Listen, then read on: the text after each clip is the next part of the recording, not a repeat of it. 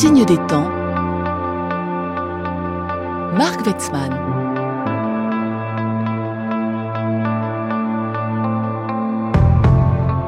Et bonjour à tous.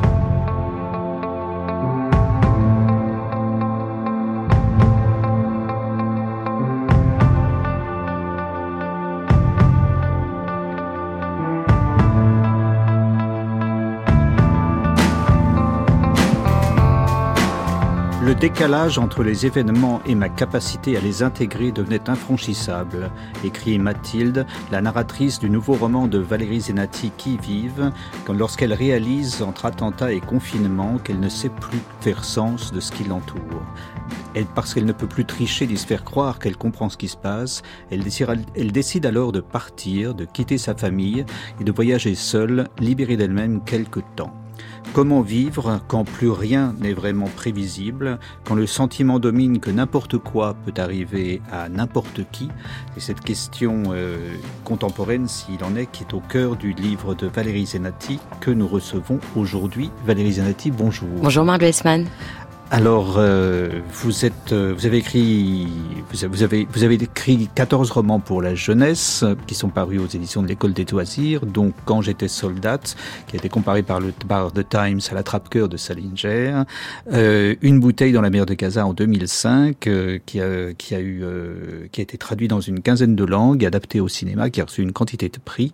Le, le, le, titre du film s'appelle Une bouteille à la mer avec Agathe Bonitzer, c'est ça. Oui. Euh, votre premier roman en 2006, premier roman pour adultes, si j'ose dire, euh, s'appelle En retard pour la guerre. On va en parler dans une semaine. Il a également été adapté au cinéma par Alain Tasma sous le titre Ultimatum. Vous êtes également traductrice des livres de Aaron Appelfeld. Euh, vous avez aussi écrit dans Le Faisceau des Vivants en 2019, qui traite un livre qui traite de votre relation avec Appelfeld et qui a reçu le prix France Télévisions et qui vive, qui sort en ce moment et votre dernier livre est le plus, peut-être un des plus énigmatiques. Euh, on va en parler dans une seconde. Euh, comment vous, comment, comment vous avez, comment vous l'avez écrit? Parce qu'on a, on a le sentiment que vous savez exactement ce que vous faites et, en même temps il y a une sorte d'opacité dans le livre qui traverse tout le récit. Il n'est pas sans rappeler d'ailleurs les, les livres d'Appelfeld. Il, il y a une sorte d'écho nocturne comme ça. Alors, j'aime beaucoup le lexique que vous avez employé là, parce que l'opacité était pour moi euh, très très importante dans le sentiment premier qui m'a guidé vers ce livre, euh, puisque Mathilde fait face à euh, euh, un, monde qui devient pour elle opaque ou l'histoire qui devient aphone, c'est-à-dire une difficulté à affronter, à regarder en face notre époque.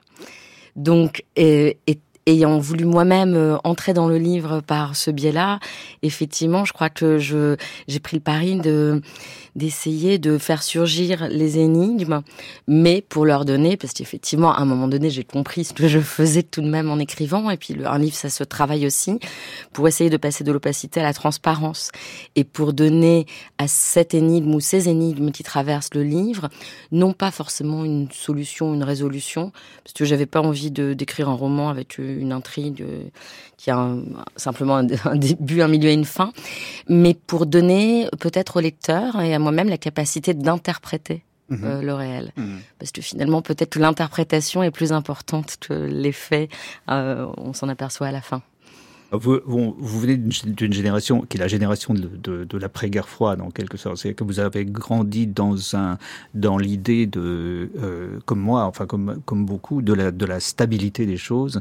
Et euh, le, le, le 89, la fin de la guerre froide, a été euh, votre votre narratrice fait des ménages à un moment donné pour financer son voyage à l'est quand le mur de Berlin tombe, parce qu'elle se dit je voudrais être, je veux être là où l'histoire se passe. Euh, donc il y a cette attirance pour l'histoire. Euh, à l'époque, personne ne se dit que ça va être aussi euh, l'ouverture vers la désorientation généralisée. Ça, ça a finalement été. Alors personne ne se dit ça en Europe. Et là, ce qui est intéressant quand vous rappelez l'événement de 89, c'est que donc ma narratrice effectivement est en France et, et fait des ménages pour partir à l'est. Moi-même, à l'époque, euh, j'étais en, Israël et je faisais mon service militaire. J'ai vécu 89 de là-bas, alors qu'on était en pleine euh, première intifada. Et donc, euh, et je suis revenue en France ensuite en 91. Et, et il y a eu pour moi d'emblée une interrogation, une perplexité en découvrant qu'en Europe, euh, les gens s'étaient mis à croire à la fin de l'histoire et à un apaisement, puisque j'arrivais d'un pays où, où personne ne prononçait ces mots-là.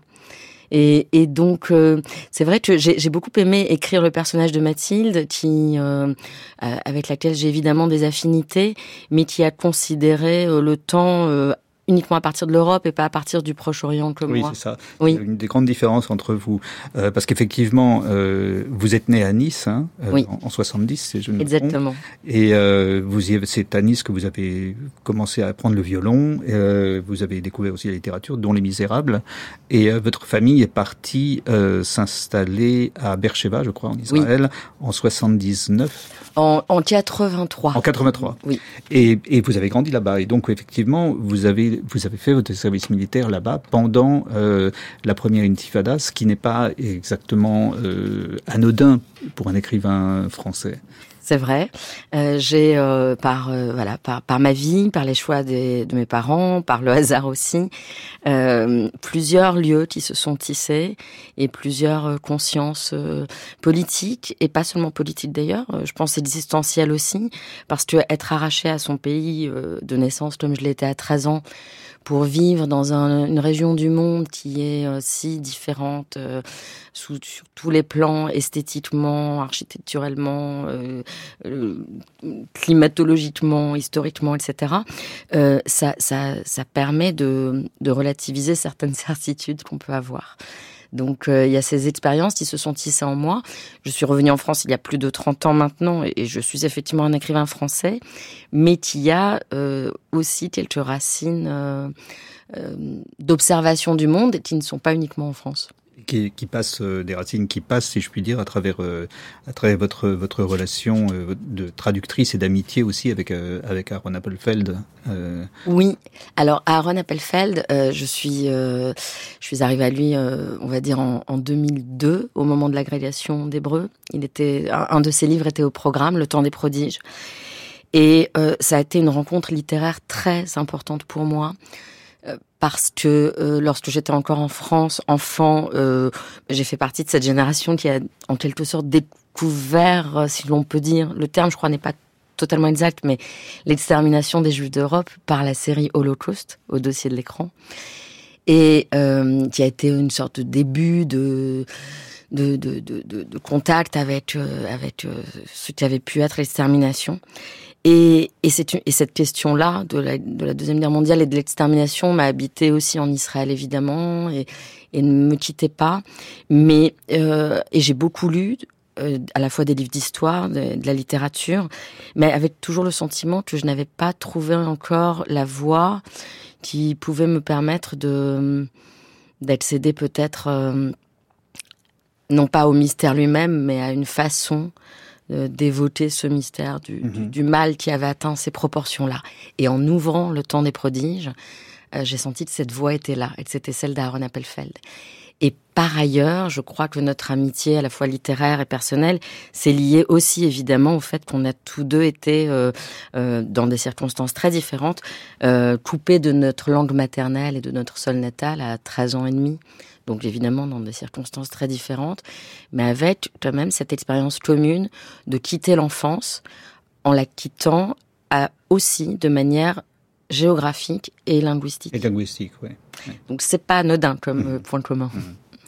Euh, et donc, c'est pour revenir à qui vive, c'est une des grandes différences entre vous et votre narratrice que elle découvre euh, le, le, le, la désorientation très tardivement, c'est-à-dire euh, entre 2015 et d'abord les attentats et ensuite le confinement euh, oui. qui l'a fait qui l'a fait vaciller en réalité. Euh, et, et, donc un élément qui va qui va être euh, clé dans sa désorientation, ou plutôt une, une sorte d'analogie, c'est la découverte qu'elle fait d'un concert de Leonard Cohen, euh, une vidéo de Leonard Cohen euh, dans laquelle Leonard Cohen essaye de donner un concert en Israël en 73, c'est ça, en 72, juste avant, oui. Et, euh, et il n'y arrive pas. et, et il décide que bah, c'est c'est euh, c'est pas c'est pas le jour, il est pas il est pas en forme et, la narratrice commence à, réfléchir à ça et euh, et en déduit que euh, L'idée, c'est que il donne la plus grande leçon de vie qui soit dans cette vidéo parce qu'il parle de l'accord entre les êtres et le temps.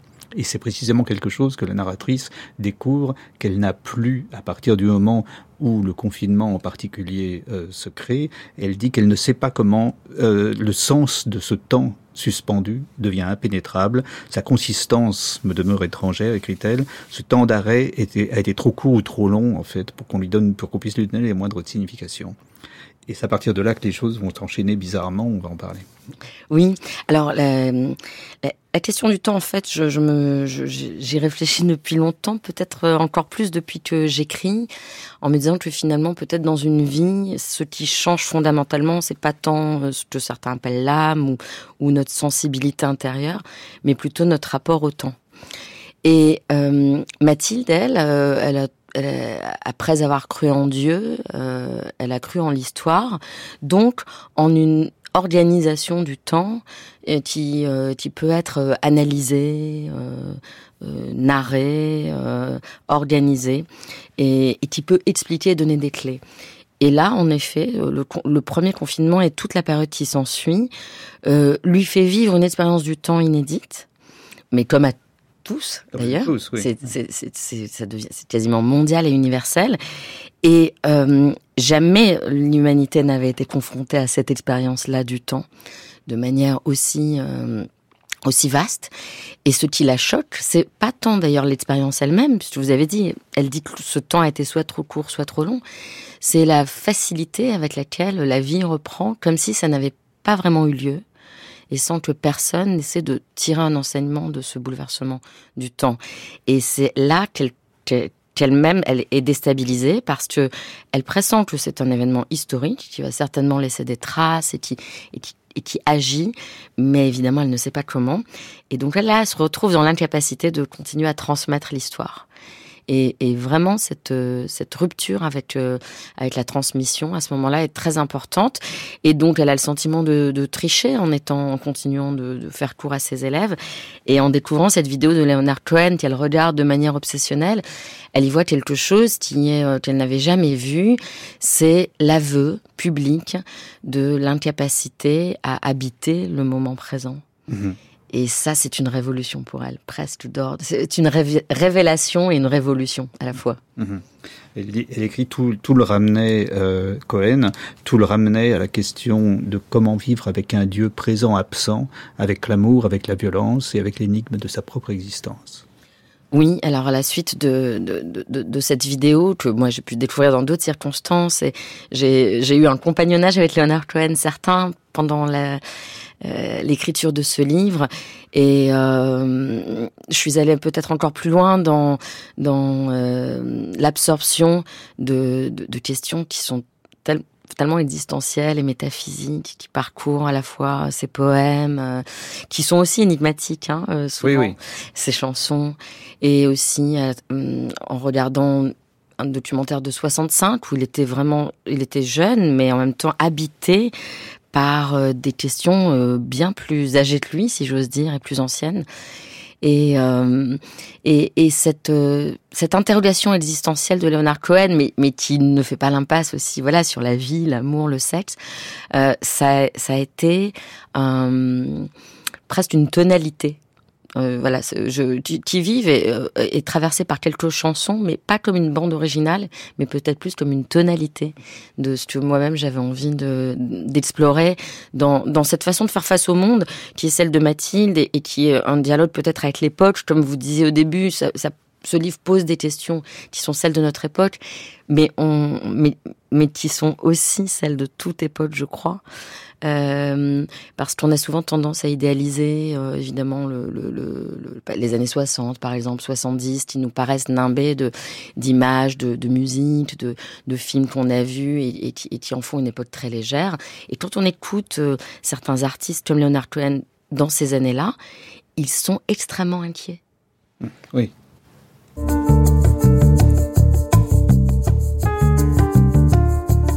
saw some people starving.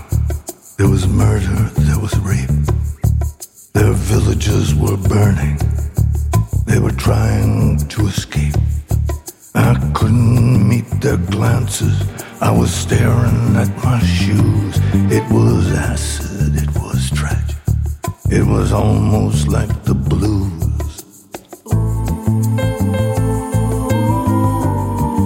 Was almost like the blues. I have to die a little between each murderous thought. And when I'm finished thinking, I have to die a lot. There's torture, and there's killing, and there's all my bad reviews. The war, the children missing, Lord,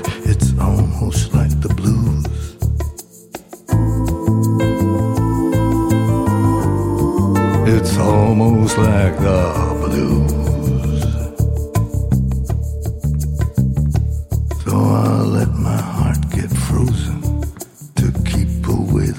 cette euh, cette chanson en particulier euh, très directement, enfin c'est difficile de l'entendre aujourd'hui sans penser à aujourd'hui justement. Bien sûr. Euh, mais euh, peu- peu- Leonard Cohen parle de parle de la violence et vous aussi. Euh, le, le ce temps suspendu à partir du, du, du, du confinement dont, dont la narratrice de Kiev euh, fait l'expérience, il y a il y a un lien quelque part entre euh, ce qu'a imposé le, le, le terrorisme et ce qu'impose le confinement en quelque sorte dans cette espèce de temps qui déraille et dont on ne sait pas quoi faire, hein, dont on, ne sait plus comment appréhender le temps. Euh, Ou- Oui, parce que tout à coup, il est régi par autre chose que ce qui nous semble être la logique du monde et qui est une organisation euh, euh, politique et, et sensée de, la société. Mais au- au- au- au-delà de ça, absolument pas de manière théorique, euh, le confinement, par exemple, a été un bouleversement de- des, des habitudes les plus simples, les plus ancrées dans l'individualité. Et, et le terrorisme, lui, a rappelé aussi cette, euh, cette fragilité des existences euh, qui peuvent être menacées de manière irrationnelle. Le terrorisme, par définition, est aveugle. Donc, c'est quoi? C'est quelqu'un qui tue quelqu'un d'autre sans aucune raison fondée sur la relation qui existe en- entre ces deux êtres, puisqu'il n'y a pas de relation au départ et qu'ils ne se connaissent pas. Et donc, ça ramène, enfin, ces deux pôles-là, qui sont en apparence différents, ramènent tout simplement à la question de, de, l'existence. Et Mathilde, elle, elle va replonger dans cette question-là, euh, non pas de manière théorique, mais à travers son corps. Elle va être percutée de manière corporelle et physique par ces événements-là. Oui, alors c'est très étrange. Son certains de ses sens se développent, son ouïe et sa vue en particulier. Mais euh, à côté de ça, elle perd le sens du toucher et euh, elle se demande si c'est une conséquence du virus.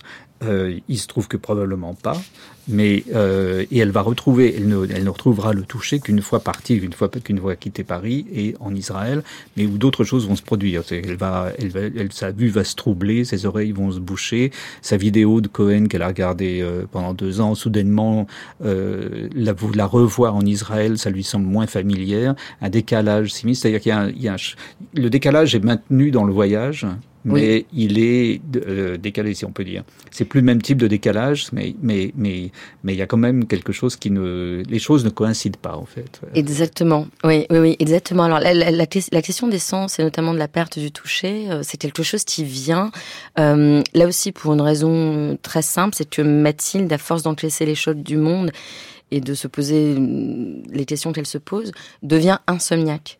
Et c'est en pratiquant la nuit, si j'ose dire, parce que la nuit a beaucoup d'importance dans, dans ce livre, en pratiquant la nuit et en que ses sens s'éveillent, son, la vue, euh, euh, l'ouïe, euh, avec beaucoup plus d'acuité, tout simplement parce qu'elle a besoin de se mouvoir sans réveiller les autres. Et c'est en plongeant dans la nuit euh, qu'elle, euh, euh, à la fois qu'elle développe ses sens et qu'elle s'aperçoit qu'elle a effectivement perdu le toucher. Ensuite, voilà, moi-même, j'ai été frappée par ça, mais parce que je suis vraiment entrée dans son corps pour écrire. Et, et ce décalage-là, c'est peut-être celui qui est lié au fait qu'elle dit à un moment donné, l'histoire était devenue ma seconde peau. Mhm. Et cette peau de l'histoire, euh, devient insensible à ce moment-là. Insensible. Oui. Et le, le, le, c'est, c'est, c'est- elle, elle, elle accepte le, l'imprévisible. C'est-à-dire qu'elle part du jour au lendemain sans savoir où elle va. Elle dit au chauffeur de taxi euh, qui lui demande à quelle heure est son vol. Elle dit, je sais pas, je verrai sur place. J'agis et les actions s'articulent en accord avec les secondes et les minutes. Euh, dans un mécanisme à la fois précis et indéterminé. C'est-à-dire qu'elle épouse l'indétermination du temps présent Oui. pour, et pour voir où ça va en fait en quelque sorte euh, euh, et c'est et se laisse embarquer Oui, exactement. C'est-à-dire que euh, cette, euh, ce, ce, ce, ce temps où elle encaisse les shots et où elle regarde cette vidéo et où elle commence elle-même euh, à, enfin, à, à, devenir enquêtrice, malgré elle, du monde qui l'entoure, à observer euh, la façon dont les gens euh, agissent, à les écouter. Elle est très, très friande de la façon dont les gens parlent. C'est-à-dire que d'une certaine manière, Mathilde se dit bon, si l'époque est indéchiffrable, alors regardons le, ce qui est là autour de nous, comment comment vivent les gens, ce qu'ils font. Et et, ce mouvement-là va euh, s'intensifier euh, avec euh, le début de la guerre en Ukraine, la mort de son grand-père, d'avoir cette curiosité-là des autres. Et et c'est comme si elle avait fait le pari, et moi aussi à ce moment-là dans l'écriture, de dire, puisque les temps sont incertains, que l'inattendu est en embuscade à chaque instant, alors autant essayer, oui, d'épouser le temps et de faire un peu ce que j'ai beaucoup été accompagnée aussi par Vladimir Jankélévitch en écrivant ce Mhm. livre, de vraiment d'appliquer un peu ce que lui dit, c'est-à-dire de considérer que la- le temps est source de nouveautés et de possibles à chaque seconde et de ne pas le co- considérer avec les- le- un regard qui est euh, forgé par ce qui a déjà eu lieu.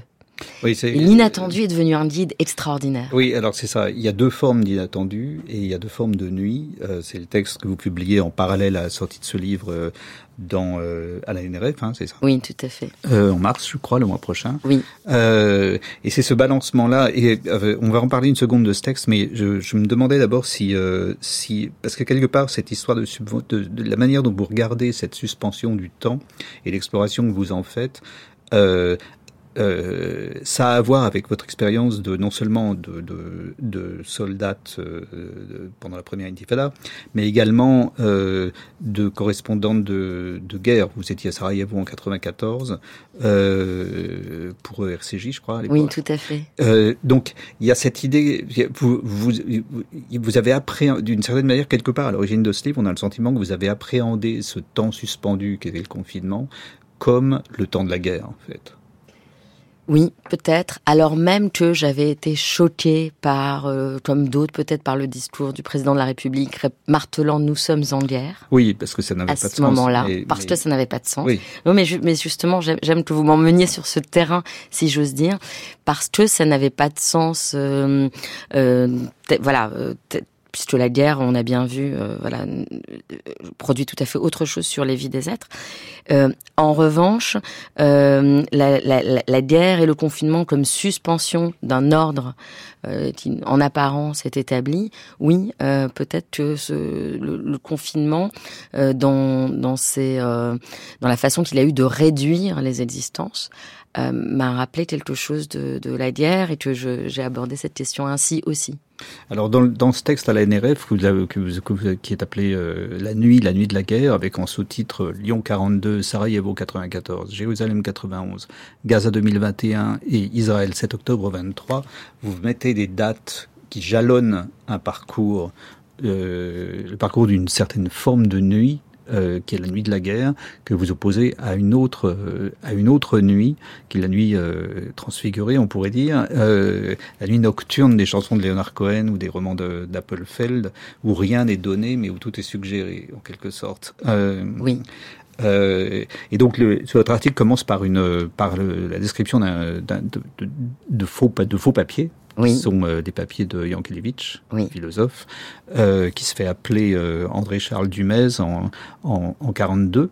Euh, Oui. Et vous décrivez la photo et et cette et cette cette photo, ce- ces papiers qui vont avec la, la sorte le, le, livre le nocturne. Oui, la parution du Nocturne. J'ai découvert et j'ai réussi à acquérir un exemplaire original du Nocturne de Jean Télévite il y a quelques années. Et donc, quand on voit l'achevé d'imprimer 5 avril 1942 à Lyon, euh, j'ai pas pu m'empêcher d'être euh, vraiment secoué par le fait que, euh, que cet homme, ce, philosophe juif, doublement pourchassé à ce moment-là, ou doublement chassé de l'université parce que juif et parce que né étranger, décide en 42, alors qu'il est dans la clandestinité, alors qu'il est en, évidemment en danger de mort, comme, tout, comme tous les juifs à ce moment-là, décide de publier sous son vrai nom une méditation sur le nocturne, sur ce voilà, sur ce genre musical qui est une méditation. Et euh, donc j'ai lu ce livre euh, à, plusieurs reprises et euh, et, ce qui m'a plu euh, profondément, c'est que il, est à ce moment-là encore habité par le romantisme allemand et qu'il euh, et que dans cette méditation, il exalte quelque chose de cette beauté de la nuit où il y a une suspension euh, des obligations, une suspension peut-être de la raison aussi, mhm. et un contact avec le monde, comme vous le disiez, où euh, où rien n'est forcément révélé, mais tout est suggéré. Et, euh, et dans cette suggestion, on a le sentiment que qu'on a certaines révélations parce qu'il y a moins de bruit, parce qu'il y a moins de lumière. Mais mais euh, mais le nocturne tel qu'il en parle, c'est pas les ténèbres euh, euh, où, le noir est totalement opaque. C'est cette clarté de la lune, des étoiles, qui, qui qui donne peut-être aussi voilà le, le, le, le sentiment que comme il y a moins de choses possibles à voir, on voit mieux parce qu'on n'est pas enseveli sous les détails. Et donc j'ai euh, j'ai écrit ce texte euh, la nuit la nuit de la guerre euh, pour explorer un peu plus la citation que j'avais mise en exergue de qui vive et, et pour et pour cheminer un peu avec Jean Télévitch sur cette idée de de la nuit de la guerre.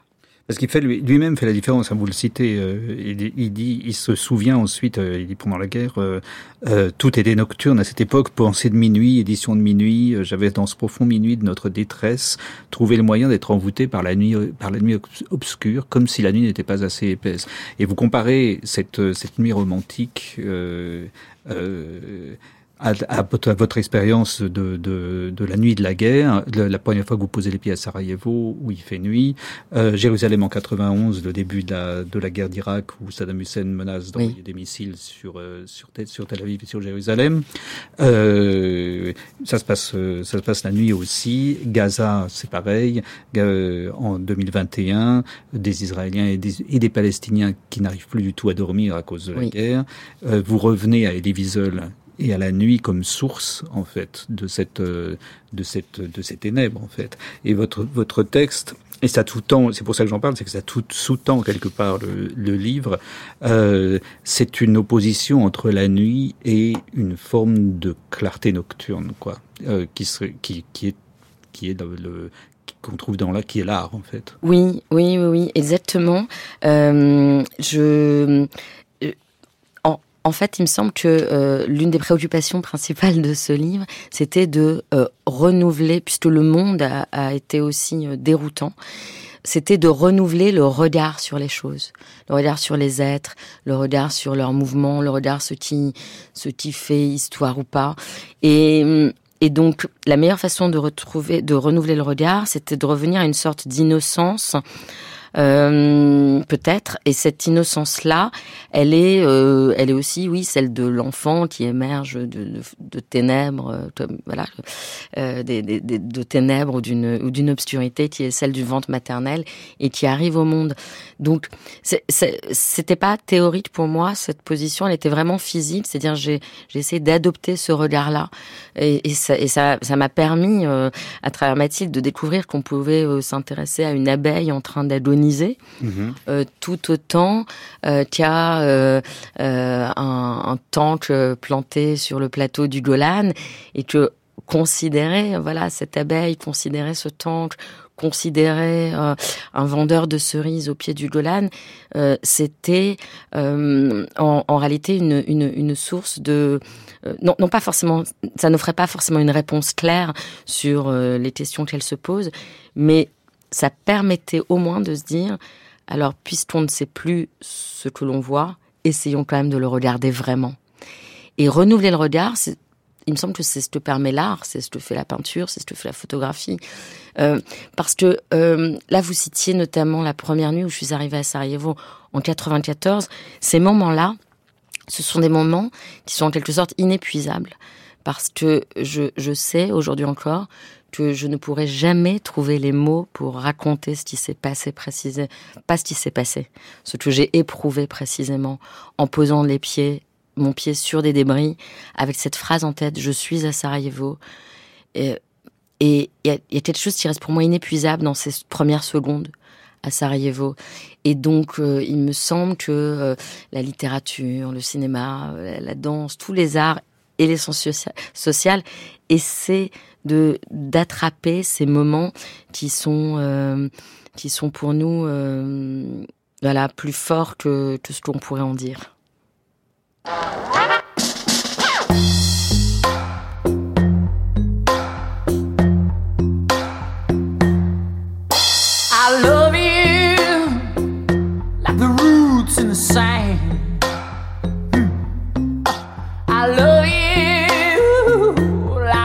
Loves is plain.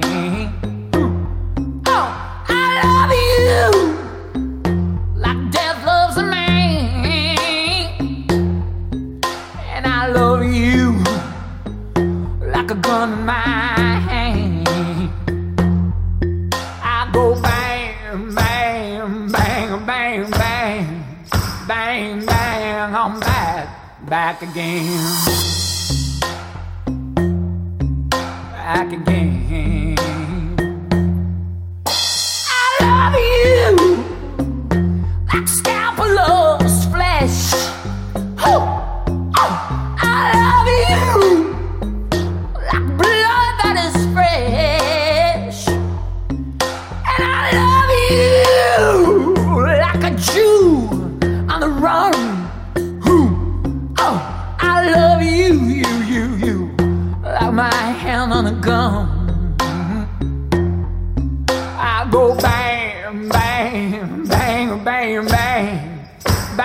Shebang, I'm back.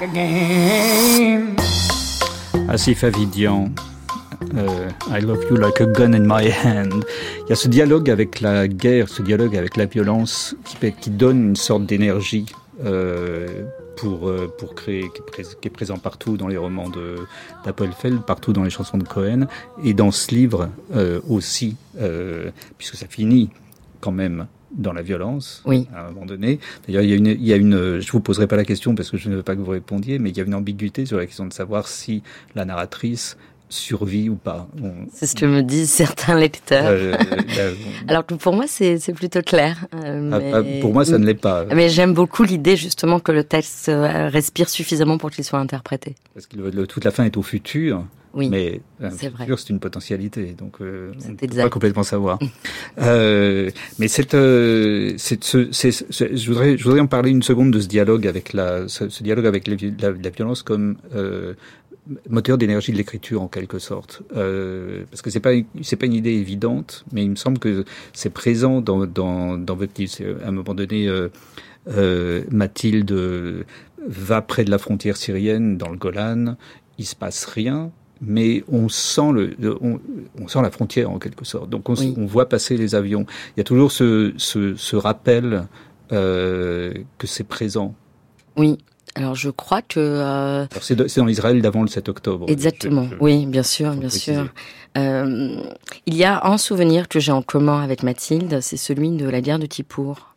Et euh, donc euh, j'avais trois ans et demi. Et, et ce souvenir de Mathilde qui est raconté, voilà, d'une certaine manière dans le livre, est aussi le mien. Et je pense que c'est très tôt, trois ans et demi, pour encaisser un choc de la guerre, même à plusieurs milliers de kilomètres. Euh, sachant que ce jour-là, j'étais avec euh, avec euh, mes parents dans une synagogue pour prier, comme beaucoup de juifs pratiquants, et qu'il y a eu un moment où, où tout s'est où les visages des adultes se sont décomposés autour de moi, parce que quelqu'un est arrivé en disant c'est la guerre en Israël, c'est la guerre en Israël.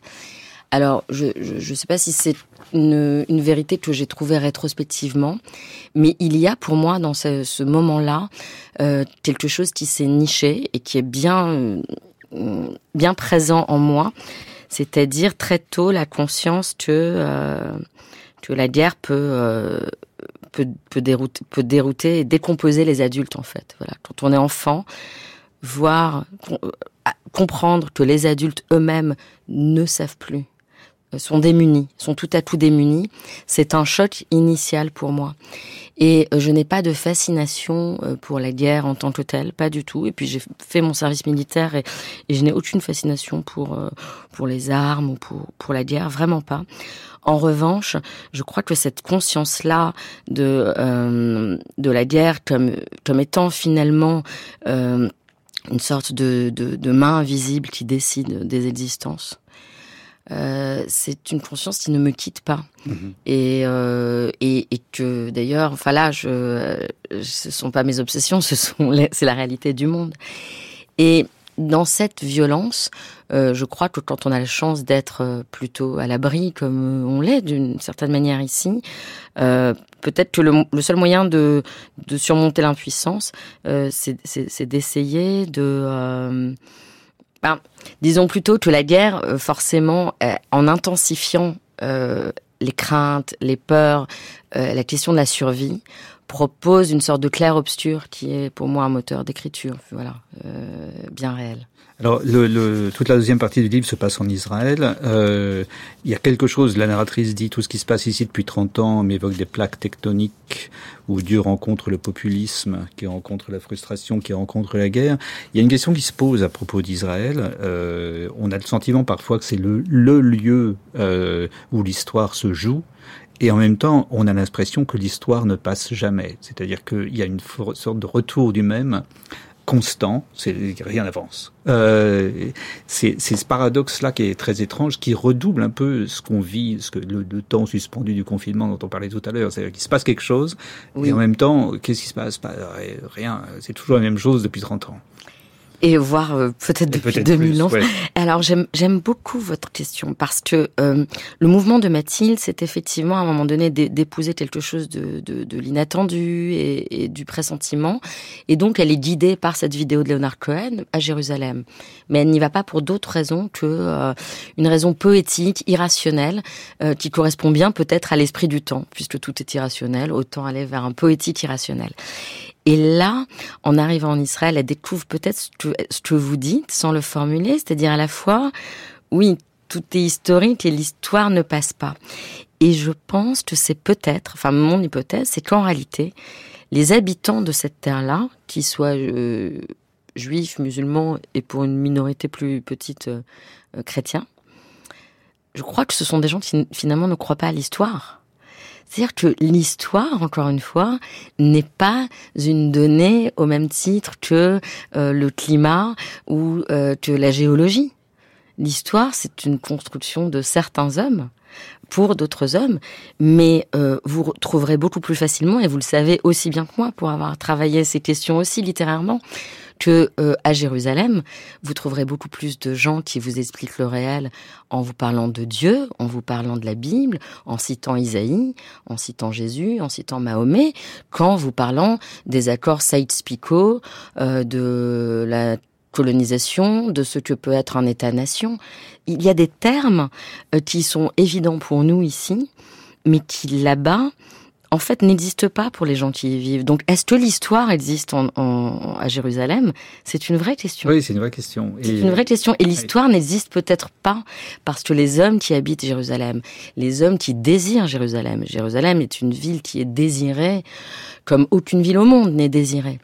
Euh, la voient euh, comme un lieu qui est tout sauf euh, un lieu rationnel où l'histoire peut être pensée.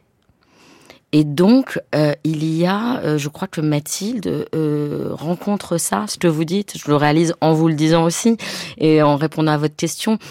Elle rencontre quelque chose qui est un rapport à l'histoire et qui passe par la fiction, Mhm. euh, puisqu'elle assiste à une pièce de théâtre. Pièce de théâtre qui Voilà. est montée par Constance Kahn, Oui, qui est l'héroïne de votre premier roman, dont le Oui, titre va En retard pour la guerre. Merci, en retard pour la guerre. oui, Euh, oui, Là, où il est déjà question du temps euh, exactement. et de la guerre. Oui. Donc, vous aussi, vous bouclez le cercle en quelque sorte. Oui, oui, oui, oui. Avec la fin de ce livre. Oui, il y a eu dans, ce- dans ce livre peut-être euh, un besoin de réinterroger des choses qui m'habitent depuis 30 ans, voire plus, mais les interroger cette fois-ci, non pas à travers euh, euh, la psychologie d'un personnage, mais plutôt à travers sa conscience. Mathilde, c'est pas quelqu'un qui, qui est en quête d'identité ou qui traverse une crise personnelle euh, dans, dans sa vie de femme et de professeur. C'est une conscience tourmentée. Et, et donc j'ai réinterrogé, oui, ces questions de l'histoire par, par sa conscience. Mais euh, encore une fois, peut-être pour découvrir qu'à la fois euh, l'histoire euh, brûle euh, là-bas, peut-être de manière incessante, parce que personne ne considère ce lieu comme un lieu étant euh, une partie d'un d'un tout qu'on qu'on nomme l'histoire, mais plutôt une ville euh, qui est celle d'une aspiration euh, mystique, religieuse, messianique, messianique. À Aujourd'hui, dépasser l'histoire. voilà. Et, et en fait, c'est justement parce qu'il y a cet espoir de dépassement que tout reste bloqué paradoxalement. Certainement. Oui, oui, oui. C'est troublant, hein. Oui, c'est troublant.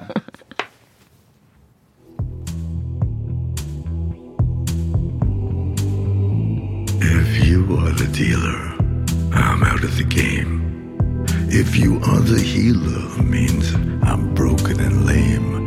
If thine is the glory, then mine must be the shame. You want it darker. We kill the flame.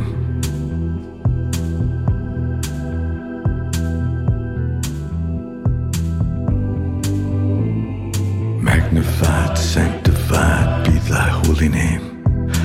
Vilified, crucified in the human frame. A million candles burning for the help that never came. You want it darker.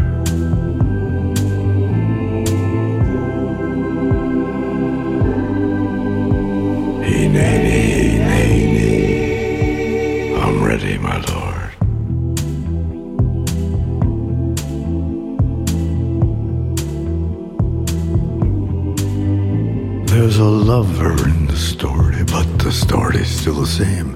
There's a lullaby for suffering and a paradox to blame.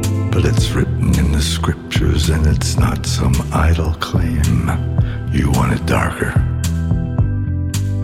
We kill the flame.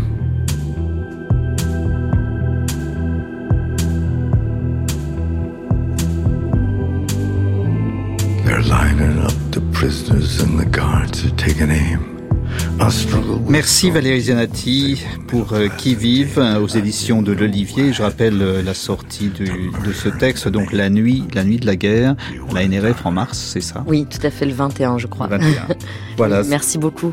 De rien. C'était Signe des temps, une émission de Marc Wetzmann, assistée de Aurélie Marseille, avec à la technique Alex Dang et à la réalisation Luc-Jean Reynaud.